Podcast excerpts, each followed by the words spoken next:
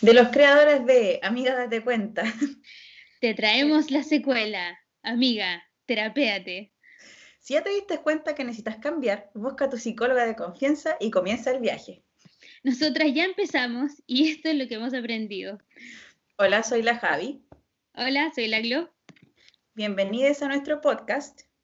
Y hoy vamos a hablar de quiénes éramos antes de la terapia. Disclaimer, las opiniones vertidas en este programa no buscan diagnosticar, evaluar ni aseverar nada respecto a la psicología como área de estudio. Ninguna de nosotras es psicóloga ni terapeuta, solo dos amigas medias locas contando sus experiencias personales. Bueno, partiendo contando que, eh, bueno, las dos somos profes de inglés. Sí. Yay. Yay. Pedagogía. Eh. Eh, So much no, fun. no sé, no sé, pero ya. Eh, y las dos estudiamos en el PEDA. Yo entré el 2010, la Gloria entró el... 2008, pero ¿para qué vamos a hablar de los años? No, no es necesario. Yo entré el año después que la Gloria y nos conocimos cuando estábamos haciendo cargo de la biblioteca de la UMCE, porque claramente el presupuesto no alcanzaba en la UMCE para tener... Universidad pública. ¿no? Ahí nos conocimos, bueno, los últimos años nos hemos hecho súper cercanas, tenemos una empresa juntas de clase de inglés que partimos este año, nos está yendo súper bien. Y bueno, también tenemos en común nuestro viaje de terapia. Sí, Eh, es verdad. Yo empecé en 2016 con terapia. Uf, niña.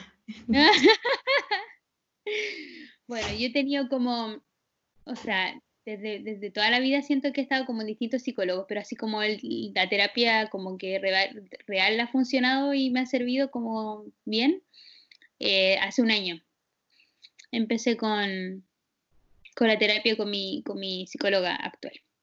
Ah, claro. Yo también cuento la terapia como la que me funcionó, porque sí, también probé mucho O sea, terapia. si habláramos de psicólogo, tenemos una lista tremenda. De muchas gracias a todos los que lo intentaron, ¿ah? Yo lo agradezco. El esfuerzo se valora. ah, Claro, Pero era un caso perdido en esos tiempos. Claro. Ay, pero ¿qué se le va a hacer, no? Claro. Eh, No quería cambiar la verdad, así que no había mucho que ustedes pudieran hacer al respecto. se valora su trabajo. Sí. Eh, Muchas gracias por el esfuerzo. bueno, la Gloria, antes de terapia, que era lo que te comentaba el otro día, es que, bueno, eh, el ego, ah, el ego es un tema, eh, sobre todo para mí, que yo venía, vengo con el, el- que le vamos a llamar como el síndrome de la niña buena, ¿cierto? Eh, es que yo no me equivocaba, po. o sea, no, po. No, lo siento, así como me estás diciendo que no estoy haciendo algo bien, te voy a pedir disculpas, pero en realidad internamente dentro de mí yo no creo que no creo que tenga ni una, ni una razón, sorry. Em, Ah, Me siento tan identificada con eso. Yo le voy a pedir disculpas públicas a toda la gente que me conoció antes de la terapia. amén. Voy a partir igual contando la anécdota de un alumno que me dijo que él consideraba que yo era la persona más. Me dijo, "Tú eres la persona más sana emocionalmente que yo conozco. Y yo por dentro así. Sí, saludos para él. No sabe lo mucho que, que estoy súper sana, súper sana. Ay, bueno, uno, uno ve caras, uno no ve. Claro, uno no ve terapias, de ter- uno no ve terapias, no ve trastornos mentales. Bueno, Ay, eh, yo también tenía un problema con, con eso del ego. ¿ah? Yo, yo así como, sí, también, yo te voy a decir que sí, que me equivoqué, pero en verdad la que te equivocaste eres tú, lógicamente, pues como me equivocaría yo. O sea, ¿qué te Y pasa? si me hiciste en el tema, además me voy a enojar, porque oh, ¿Cómo se te ocurre seguir enrostrándome algo en lo que yo me equivoco? O sea, qué desagrado. No, mal. Ay, no sé si te pasaba también esa cuestión de que a mí, a mí me encantaba ser jefa de cosas. Ay, es como estar a cargo. Sí, me encantaba estar a cargo. No, yo no sé si me pasaba tanto eso. eh, en realidad como que sentía como que me tocaba estar a cargo de cosas, así como que como que yo era la elegida, oh, ella, la elegida. Eh, Qué importante. No había nadie más que podía hacerlo más que yo. Nadie más podía hacerlo más que obvio, o sea, así como el mundo descansaba sobre mi hombro. Entonces, em, sí, pues eso me, no era tanto como que yo lo decidiera, como que sentía que me tocaba. Pero de hecho, con, la, con mi psicóloga ayer estábamos hablando de Harry Potter y como que fue así como, bueno, ¿qué le pasa a Harry Potter? Y yo así como, bueno, Harry Potter es el, es el elegido y tiene como que aceptar eh, como un viaje en contra de Voldemort, eh, pero al principio como que no quiere y después como que lo acepta y se da cuenta que tiene las habilidades. Y después me decía, ¿por qué crees que estamos hablando de esto? Y yo así, ah, no sé.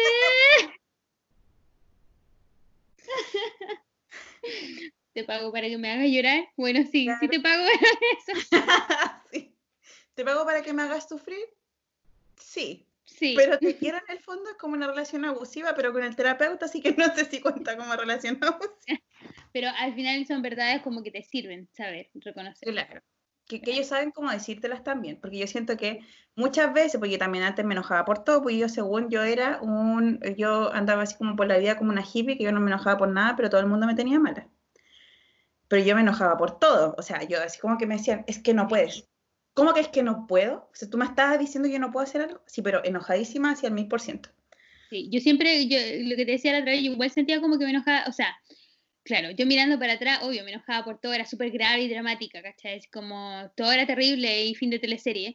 Eh, Empecemos con el drama. Dale, claro, sí, el drama. Entonces, como, pero yo como que no me percibía a mí misma como una persona enojona a pesar de que mi hermano me decía que yo era enojona, mi familia me decía que yo era enojona. Recuerdo una vez que mi papá me dijo, pobre de la persona con la que estés, porque yo no sé cómo te va a aguantar. Obvio que me lo dijo en forma de broma. Eh, no lo he olvidado más de 15 años, pero... Eh, eh, con traumas que aún estamos trabajando para usted. Sí, estamos trabajando para usted. Pero sí, pero yo no me veía así como una persona enojona. Era así como, estoy en mi justa razón de enojarme, así que saquet, así como acéptalo porque no, estoy, en mi, estoy en mi derecho. Debo decir que me pasaba exactamente lo mismo. Así como mi familia me decía que era muy enojona, que nadie me aguantaba porque me enojaba por todo, y así como yo, es que yo no soy enojona. Y que ustedes no hacen las cosas como se deben hacer. ¿ah? Sí. Yo soy la dueña de la verdad y por lo tanto eh, ustedes no están haciéndolo de la forma correcta. Así que sorry, tengo todo el derecho. Dejen de atacarme, por favor porque yo en realidad solo estoy haciendo lo que me corresponde, pero de manera muy pacífica. Yo en mi mente todo era de manera muy pacífica, directa, pero pacífica. Jamás enojada. no, uno usaba un tono de voz tajante nomás, pero... Obvio, pero no, enojada. Es que nadie me conocía enojada. Tú no me conoces no, no, me quieres ver enojada. No, visto nunca. O sea, los gritos así, a dos cuadras si estuviera realmente enojada, pero no, así, no. No, todavía no estoy enojada, todavía puedo gritar más. No creo que no. Todavía puedo superarme a mí misma, pero así no, Estoy en 3 de 10. Ah, 3 de 10. Claro. No, ocupas tanto de mí, de, no, no te sientas tan bien contigo mismo, no, no me demandas tanta energía. No me importa tanto. Oye, e, efectivamente pensaba eso cuando alguien me caía mal, así como, mira, la verdad es que como que no eres lo suficientemente importante en mi vida como para eh, dedicarte enojo, así, pero no lo estaba diciendo en este tono, obviamente lo estaba diciendo enojada, cortante, pesada, como, puedes irte literalmente a la punta del cerro pero bien enojada. Pero no me importa. Pero no me importa, ¿no? No estoy, no, estoy haciendo así enojona, no para nada. Estoy en mi derecho de, de, de, yo de tener toda la verdad. Y sí, po, y, y, el drama, po, o sea, eh, lo conversaba con otro amigo igual y te lo comentaba el otro día, que eh, este año sobre todo me di cuenta así como no me ha pasado nada grave en mi vida. Sin desmerecer, uno tiene como todo el derecho de... Y, y es válido como uno se siente en los momentos que se siente uno mal más allá de si a lo mejor hay otro escenario de otra persona que es terrible eh, o, a lo mejor eh, observablemente más grave de lo que a ti te pasa, es válido sentirse como uno se siente en el momento en el que está viviendo. Pero yo decía así como, para mí es como que he vivido una, así como de notebook todos los años, weón. Como el diario de una pasión todos los años y así el llanto de así dramático. Y es como no me ha pasado nada grave no me ha pasado nada grave afortunadamente soy muy bendecida de eso pero es como ay como por favor quiero dejar de vivir en esta teleserie por favor. Todo el fin del mundo obvio todo es el fin del mundo. Todos tus no se fueron de tu vida pero esos no pueden ser cualquier cosa no solo una persona. No solo una persona, que suele ser siempre una persona, pero no solo una persona. Puede ser situaciones también donde tú sientes que la persona te va a abandonar y se transforma en... Ay, sí. Sí, porque además con la Javi cumplimos como el perfil de, eh, de la necesidad de complacer, ¿ah? como de que no nos abandonen, de que no se vayan. Ah, y por eso somos, somos niñas buenas, ¿ah? por eso hacemos lo que... Sí, lo conversábamos antes de hacer el podcast Sí. Pues bueno, yo me quedé, pegada con el papel de víctima, que es un papel que disfrutaba mucho antes de la terapia, sí, obviamente porque todo me pasaba, yo no elegía nada, el drama. Eh, bueno, por situaciones que fueron efectivamente graves, pero que yo decidí quedarme pegada en el drama, porque la víctima, como me comentaba una vez la terapeuta, la víctima no tiene la culpa de nada, pues, ¿para qué hacerte cargo, por niña? Si ¿Para qué te voy a hacer cargo? Es mejor que la culpa siempre debe estar en el otro, porque obvio, tú, no, tú eres perfecta, tú no hiciste nada. Exactamente. Eh, Eso me hace pensar como lo que tú dices, como del concepto de tóxico, que afortunadamente se habla mucho más como de, la, de las actitudes tóxicas que hay eh, en las parejas sobre todo. Eh, y yo me acuerdo que una vez eh, mi ex me dijo así como, es que esto es súper tóxico lo que estás diciendo. Bueno, yo me sentí atacada, esto antes de la terapia. Entonces, así como, ¿cómo se te ocurre decirme algo así? Si no es verdad. Y bueno, full, full drama. pero en realidad yo creo así como para todas las personas que nos estén escuchando, si alguna vez le han dicho o han sentido que están con una persona tóxica, eh, hablo de mi experiencia nomás, ¿ah? pero eh, es probable que hay un poco de verdad en eso. Eh, si, el, si, el, otro está siendo tóxico, es probable que uno también haga algunas cosas que no están bien. y bueno, sirve darse cuenta, ¿ah? sirve, sirve darse cuenta. Sí, sí. bueno, yo ahí puedo, puedo, hacer confesiones respecto a lo tóxica que yo era antes de la terapia. Así yo recuerdo, sí, es que es loco, yo me he dado cuenta con el tiempo y así como que no lo puedo creer. No me arrepiento porque creo que fue como un, proceso nomás, pero si yo recuerdo haber tenido como una angustia dramática cuando mi ex no me contestaba el teléfono en las noches, así como porque yo quería saber si había llegado a la casa. Yo recuerdo, no le voy a pedir perdón, pero yo recuerdo haberlo llamado por lo menos unas 20 veces. Mínimo. Y que no me contestaba y que para mí era así como que, no, es que él no me ama, él no me quiere, él me va a dejar eh, no, es que no puede ser, es que a él le pasó algo, porque eso es lo otro, o sea, si no te quiere, algo le pasó. se murió, está en una zanja tirado ahí en... muerto, muerto tirado en la zanja. Ay, señor. recuerdo mucho, mucho las películas que yo me pasaba con respecto a las parejas, sobre todo en las parejas. Igual mm. con amigos me pasaba, pero no tanto. Pero con las parejas era más así. Eh, era más notorio y era como un tema sobre el abandono, porque yo no quería ser abandonada. Entonces yo me imaginaba siempre siendo abandonada por algún motivo X, cualquiera sea. Que Algo va a pasar que se va a ir. Sí. Yo creo que era como un tema de ansiedad también, pues yo decía, no, es que le dije esto y también recuerdo eso, mira, no me había acordado. También recordaba así como haber dicho algo y decía, no, es que si le mandé el mensaje y a lo mejor la cagué y se enojó y se va a enojar, se empezaba a preguntar, ¿está enojado? ¿Está enojado? ¿Está enojado? ¿Está enojado? ¿Dije algo que te molestara? Sí. me ha respondido, te escribí hace como media hora, no me ha dicho nada. O sea, dime si yo no me voy a enojar, o sea, pero dime qué hice mal para no hacerlo. Sí, así mismo, así mismo. Oye, pero te molestó. Oye, pero hay algo que pueda hacer para que no me dejes, por favor, no me dejes. Eh, sí. Para mí fue complicado también cuando se fue mi ex a Estados Unidos. Porque la distancia, no tengan una relación a distancia, chiquillos, de verdad es que es como las weas. Eh, No, no, no lo vale, no lo vale. No lo vale, pero mm, claro, yo recuerdo que él no me contestaba, no me contestaba, me decía te voy a llamar y yo me quedaba esperando ahí, por supuesto, como buena dramática, eh, esperando que me llamara, porque si no me llamaba no me iba a amar más, la cuestión.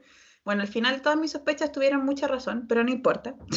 Igual me cagó, pero no importa. Y que sabéis que, pero que hasta qué punto es como e, eso, porque existe como la profecía autocumplida igual. ¿Hasta qué punto tus miedos son tan fuertes en tu vida que al final arrastras esa energía hasta que las cosas se dan de, en relación como a lo que tú pasas visualizando, ¿cachai? Claro, o sea, si yo lo veo como en retrospectiva, así como after, así como después de la terapia, yo también me hubiese aburrido un poco de mis actitudes tóxicas, ¿cachai? O sea, es que no me has contestado, es que no esto, es que no esto otro, ¿cachai? Claro, la alternativa así como normal sería terminar pero yo también me hubiese aburrido, porque es como que te estén llamando a cada rato, que no entiendan tu contexto, que no te entiendan como persona, igual es como venga. Mm. ¿Cachai? Pero es que dentro del drama no cabe eso, dentro de, como conversábamos hace poco, que el nuevo eslogan de mi última, de hace dos terapias atrás, que es a, mi única, exclusiva y especial, no, no la hace sentir bien, no la hace sentir bien. Claro, porque eso es lo otro que tenían que hacer los hombres por mí, yo recuerdo, hacerme sentir única, exclusiva y especial. Porque si no. o, soy, la princesa del cuento o soy la princesa del cuento. O sea, así como que ¿qué te pasa? Así como que me estás maltratando si tú no me das el espacio que yo merezco como la cenicienta. ¿Cachai? O sea, no. Búscame por todo el reino. Eso es lo que quiero. Sí, ¿ah? Con el zapato weón, buscando, búscame, búscame. Por favor. Búscame, por favor, sigue buscándome cuando me encontraste porque si no, no va a ser. No, no sirve la web. Si, si le da media, no, no quiero. Si no me probáis el zapato todos los días, no me interesa. sí, exactamente. Tú no cuentas, tú no existes como persona. Solo existo yo, mi ego y que yo siempre tengo la razón. Eso lo decía. Ah, hablando de tener la razón, es esa comunicación que yo he dejado de tener eh, con ese tema de, em, de, tener la razón o no tener la razón. Ah, sí, mi psicóloga siempre me dice, ¿quieres ser feliz o quieres tener la razón? Y yo, puta la weá, quiero tener la razón por hecho. Sí, tener la razón. Ya, bueno, ya, ya, sí quiero ser feliz, ya, ya. Ya, ya. Si te vas a decir que sí, para que me dejes de Esa es la respuesta correcta, yo lo sé. Pero no lo siento, yo quiero tener la razón, que me digan que bueno, que me sirvan pastel y me traigan chocolate. Sé que una batalla que vas a ganar al final. Sí, pues sí, porque además es y la realidad del otro igual, porque yo creo que es otra cosa que me pasaba harto, harto antes de terapia, es que yo me consideraba una persona muy empática porque lloraba con los comerciales, ¿Sí? pero, como van en el momento de los cubos, cuando uno tiene una diferencia de opinión con el otro, sobre todo con un otro cercano, ¿cachai? Como la pareja, eh, es como, no, pues te he equivocado, porque no estás viendo mi lado de la realidad que están sufrido, ay, ¿por qué no valoras mi, mi dolor? ¿Ah? Sí, que tiene que ver con la víctima también, pues, porque el, el, drama se alimenta de la víctima. Y la víctima siempre tiene, nunca tiene, eh, nunca pierde. Pues. No, no. Al final entras como en este círculo que me explicaba mi psicóloga como al principio, cuando empezamos la terapia. El círculo de que tú eres la víctima, entonces tú posicionas a tu pareja en el victimario o el salvador. Entonces tu pareja cuando te hace algo malo es totalmente el victimario, es el más malo del mundo, porque ¿cómo se le ocurrió no mirarte cuando te estaba hablando? Bueno, o sea, no te estaba pescando. No, no. Él no te estaba, no te estaba prestando toda la atención que tú necesitabas. Pero hay otros momentos donde él te va a buscar y es como, ay, es el mejor hombre del mundo, él que viene y hace estas cosas por mí tan sacrificado, el hombre, no sé. Sí, bueno, yo te contaba que, que, con mi ex, que es bueno, la única pareja con la que he vivido, eh, de repente, o sea, yo para mí de repente igual era así como se sirvió bebida y a mí no me sirvió bebida. Y, y, y cómo no piensa en mí, cómo las otras veces sí me ha servido bebida. Entonces, hoy día algo le pasó, algo cambió que no me sirvió bebida cuando él se sirvió bebida. Y de ahí el espinazo, Es que me odia, es, que, me, odia. y no me lo quiere decir, no se atreve. Tiene otra y no me lo dice porque... Qué huevona uno. pues, las cosas más mínimas que te gatillan, porque aparte tenés cero amor propio y cero autoestima también. Sí, sí. Entonces tú eres reemplazable. Yo creo que antes de terapia me sentía total y completamente reemplazable. O sea, yo no valía nada. Bueno, y lo cuéntame, como para ir dándole un cierre a, esto. ¿Cómo empezaste tú la terapia? Yo cuando eh, empecé como el año pasado fue porque claramente habían cosas que yo ya estaba notando como que no estaban bien. Estaba además muy cansada de como estar en este círculo infinito de, de fin de teleserie, ¿cachai? Como que yo decía, ¿en qué? No puede ser, ya llevo tantos años viviendo, de verdad, así como el diario de una pasión, todos los años, es que como cada dos meses vivo un final de, película dramática, así como de, de rom-com, no sé, no, ni siquiera rom-com, porque en rom-com uno se ríe un poco, no, aquí no había nada, era llanto, llanto, llanto, entonces fue así como ya, no, tengo que, eh, tengo que ir. O sea, inicialmente antes cuando estuve con depresión fui porque ya eh, eh, mi, entonces pareja, mi ex me dijo así como, o tú vas a terapia o, esta cuestión llegó hasta aquí, porque yo claramente estaba como eh, con muchas crisis, estaba muy, muy mal. pero ya después cuando salí de la depresión y empecé esta otra terapia, como a, realmente indagar como de, como de la base, ¿no? Porque las otras terapias que hice antes fueron como de, de paliar síntomas nomás, ¿cachai?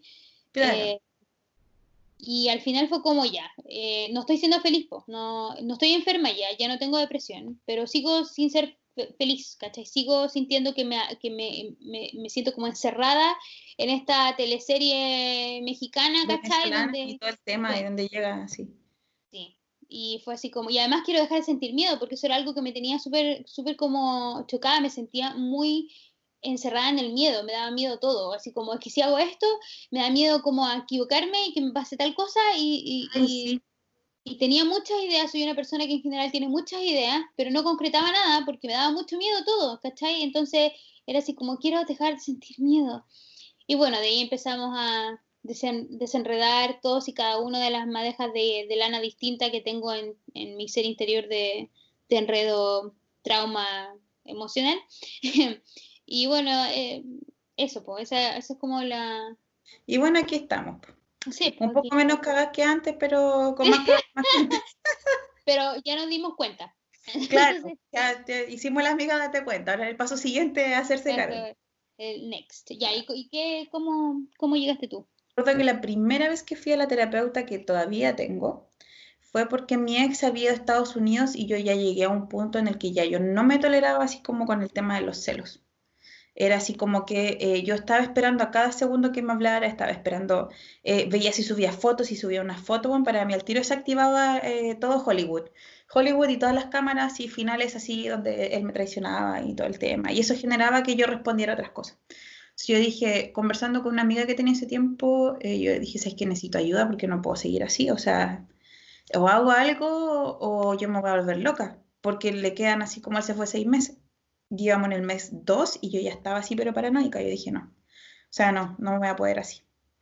Y ahí empecé a ir y después la dejé.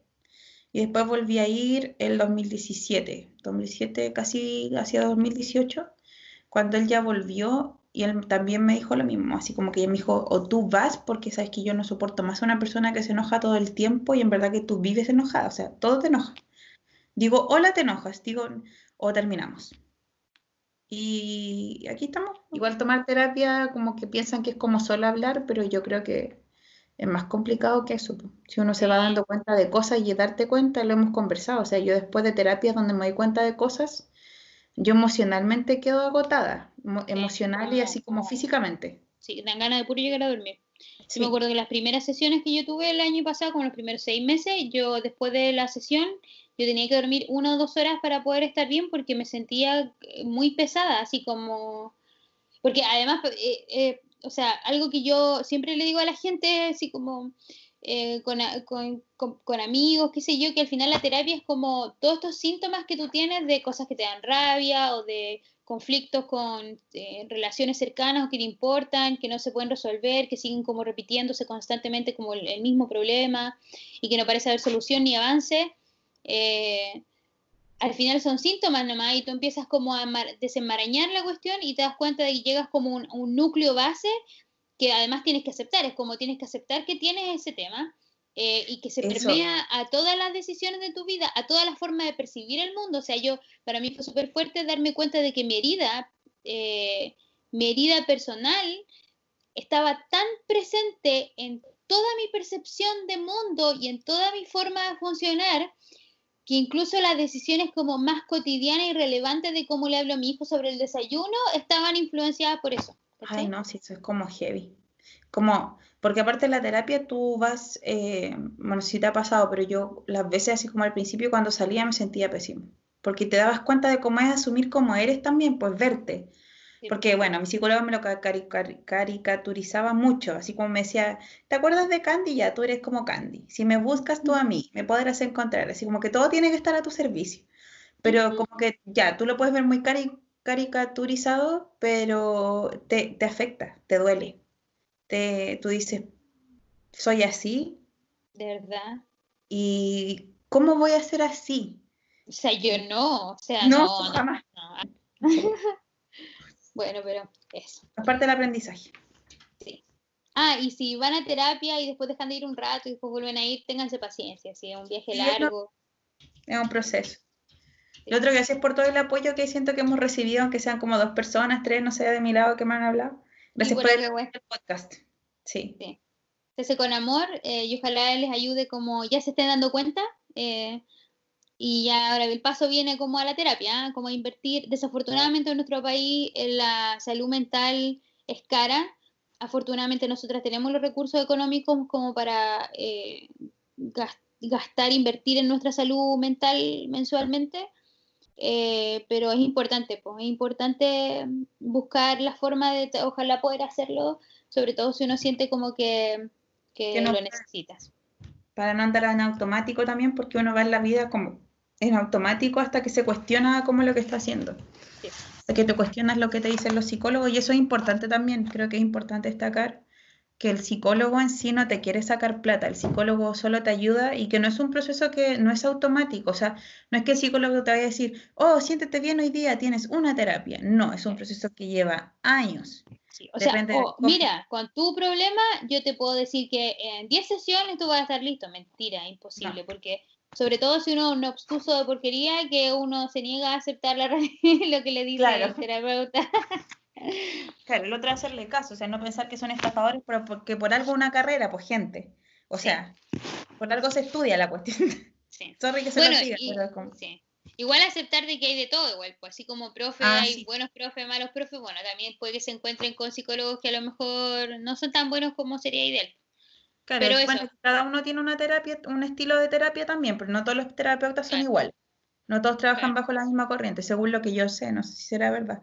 Pero cada uno le acomoda también un estilo. Así que bueno, eso, qué bueno que nos escucharon. Muchas gracias por eh, sintonizar y que, que, AM, el sintonizar. Sí. por estar con nosotros, acompañar en este programa. Esperamos que las canciones que le hayamos puesto les gusten. Eh, sí, Aceptamos sus pedidos por, por Instagram y Twitter para el próximo, para el próximo podcast. Ojalá que si llegaron hasta aquí lo hayan disfrutado, se hayan reído un rato. Recomiéndelo. A lo mejor, claro, recomiéndelo. Esperamos que se hayan reído. Bueno, se van a tener mucho para reír. tenemos un material, una cantidad de material. Ay, no Puede ser una desgracia. Eso es parte como yo, para mí, parte de la terapia. O sea, si ustedes se quieren reír de las cosas que les contamos, ríanse con total con total libertad. Yo también me reiría de las estupideces que hacía cuando era chica. Lo hago, de hecho. Así que, sí, o sea, que es como, quiero, ay, quiero, bueno. es parte de eh, Así que eso, muchas gracias, cuídense y estamos escuchándonos, eh, bueno, ustedes nos van a estar escuchando de nuevo el, el próximo domingo. Y los esperamos para el segundo episodio del próximo domingo. Sí. Porque domingo es el Día del Señor, entonces el Señor nos avala en esto para que El Señor aprueba. Jesús, like this. Sin ofender a todas las tallas religiosas, son con mucho amor. Con, mucho amor y respeto. Con mucho amor. Eh, Eso.